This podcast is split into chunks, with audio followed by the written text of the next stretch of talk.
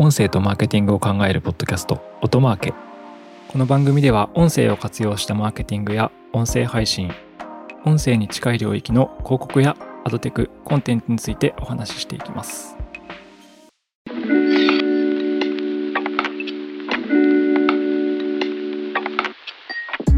こんにちは、異なるの八木大輔です。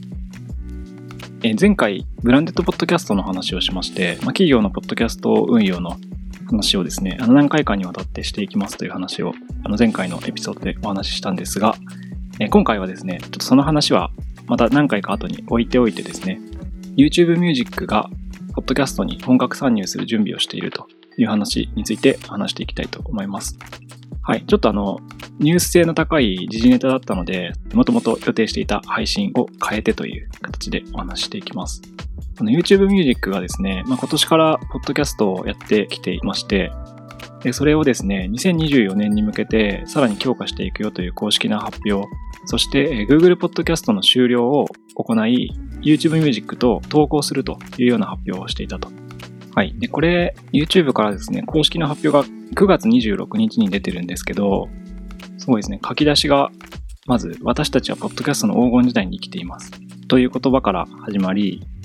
えー、まあ、私たちはクリエイターやアーティストが YouTube のポッドキャストを実際に活用して、オーディオやビデオ形式全体で視聴者の数が増加していくのを、その驚くべき可能性を目の当たりにしてきましたっていう言葉から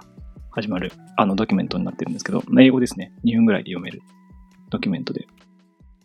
で、まあ、彼ら YouTube Music は、まあ、今回発表したことの前提にあるのは、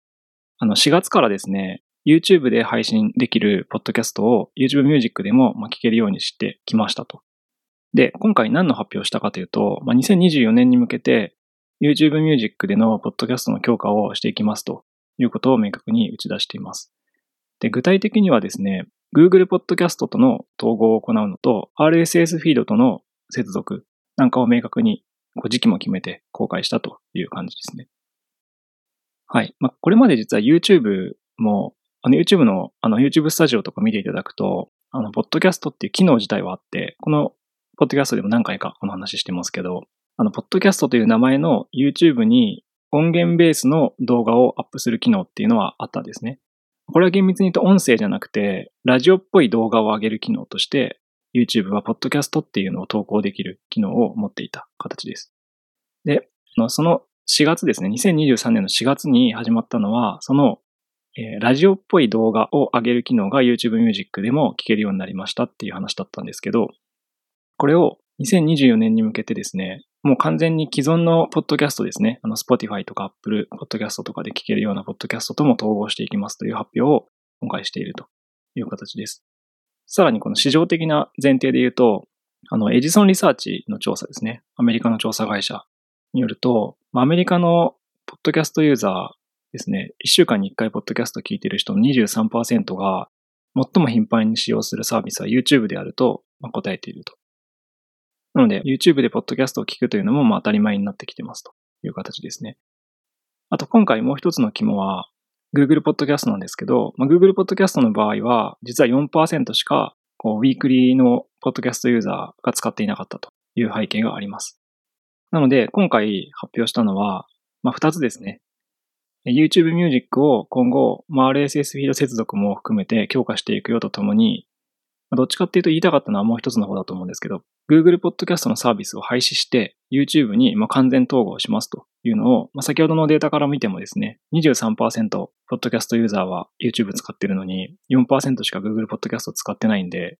あの両方ともやってるサービスは Google がやってるわけですから、統合してしまった方が、まあ、合理的ですよねっていうことで、こういう、えー、統合に踏み切ったと。いう感じのようです。Audio and Marketing Automake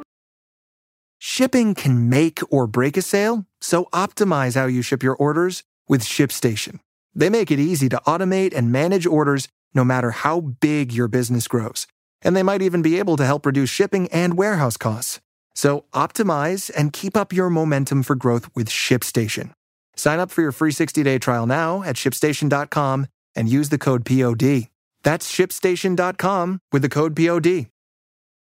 でまずですね、これ年内にあの RSS フィード経由で YouTube Music にライブラリを追加する機能を出すよっていうのは、あの、今年の前半でも言われてたんですけど、あ厳密に言うと2023年の後半っていうふうに言ってて、で、今、まあ、10月に発表されて、あと2ヶ月ぐらいで今年終わっちゃいますけど、まあ、ちゃんとこれを守るというか、あの計画通り、やっぱり年末にきちんと間に合わせてやるんだなというところが、これにも書かれています。RSS フィードを使って、え YouTube Music Library に追加する機能を実装しますという形ですね。なので今、Apple Podcast や Spotify に配信している人は、RSS フィードをそのまま使って YouTube に、あと YouTube Music にですね、ポッドキャストを配信できるようになるという形ですね。であと、それに付随して、まあ、ちょっと興味深いことが書かれたのは、2024年に向けて、まあ、YouTube Music でポッドキャストの投資を増やしますっていう話をしてるんですけど、その中でオーディオとビジュアルの切り替えなど、YouTube のみの機能を備えたファンとポッドキャスターの両方にとって総合的により良いものにしていきますっていうことが書かれてます。オーディオとビジュアルを切り替えるっていうことが書かれてて、結構これまでって YouTube のポッドキャストって、まあ、動画主体で先ほどお伝えした通り、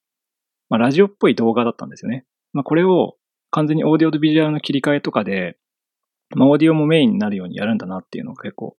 どういう風になるのかなっていうのが楽しみでもありますし、まあ、気になる部分でもあるなというふうに思いました。なので、YouTube Music って先ほどもあのお伝えしたんですけど、4月にアメリカでは、その、ポッドキャストという名の、まあ、ラジオっぽい動画は聞けるようになっていて、4月ですね、アメリカで。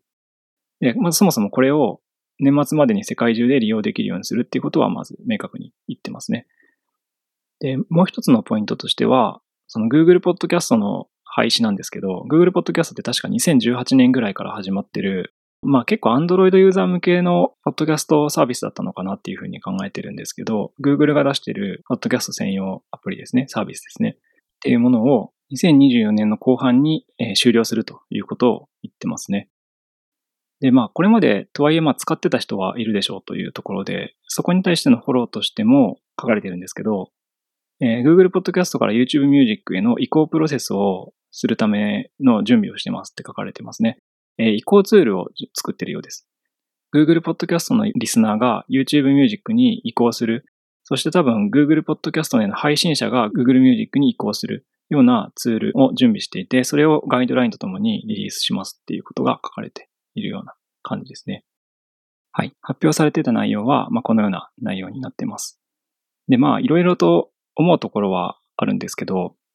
そうですね。まあ、Google って結局今、広告ビジネスがメインの事業体で、まあ、クラウドサービスとかもやってますけど、まあ、ディスプレイ広告、リスティング、あと動画っていうものを、まあ、支配している人たちえー、チャット GPT とかが出てきて、この後検索連動型広告はどうなるかわからないですけども、デジタル広告っていうもの自体を圧倒的に支配している人たちですね。で、この中でやっぱ音声広告っていうものがアメリカで今、そうですね、8000億円とかっていう市場規模になってきてるんですけど、ここにあんまりこう関われてないというか、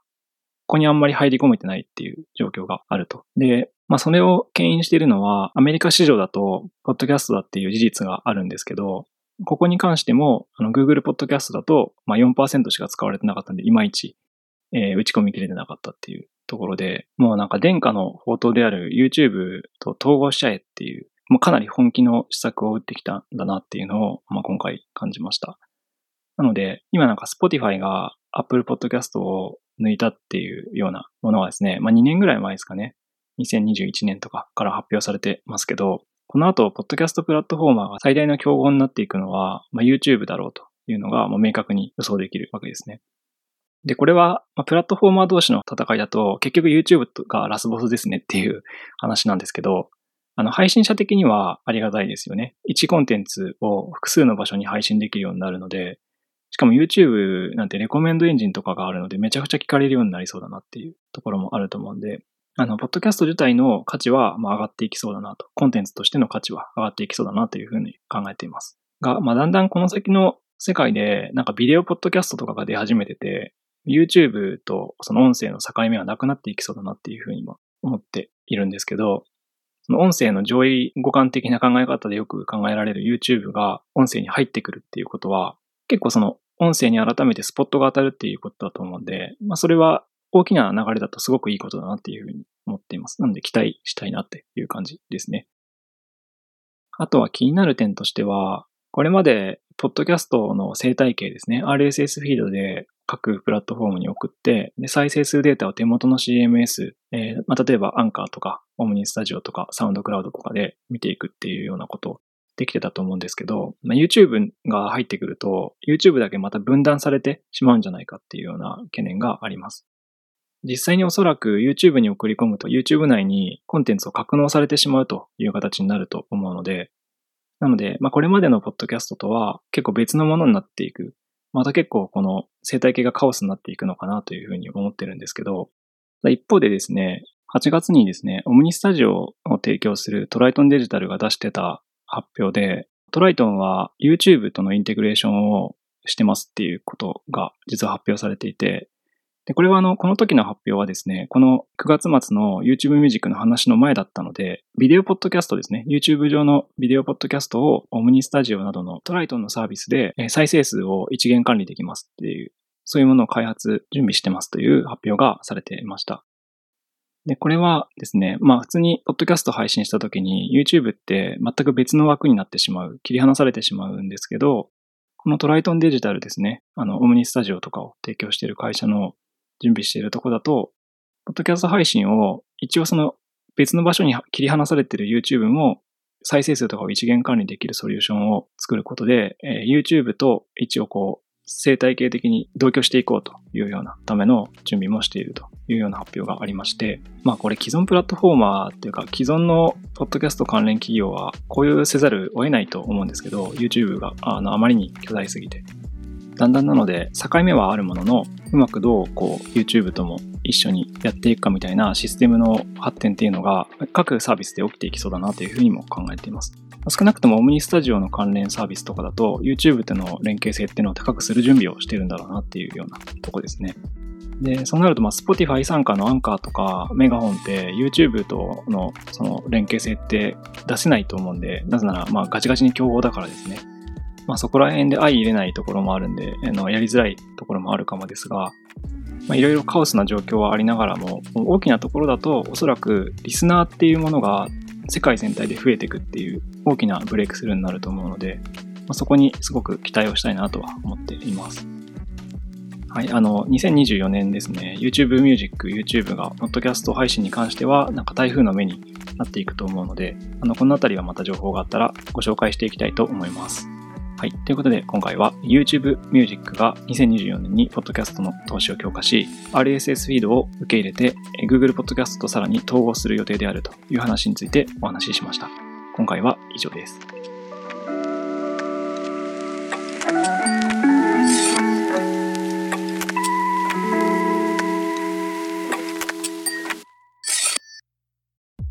音声とマーケティングを考えるポッドキャスト、音マーケ。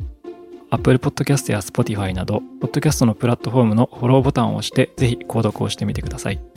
定期的に有益な情報をお伝えできると思います。